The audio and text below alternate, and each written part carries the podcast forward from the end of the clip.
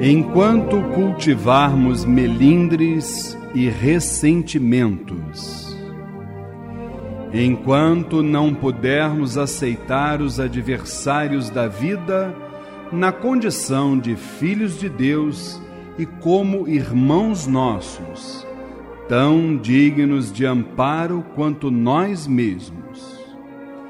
Enquanto sonegarmos serviço fraterno aos que ainda não nos estimem, e enquanto nos irritarmos inutilmente, a felicidade para nós é impossível.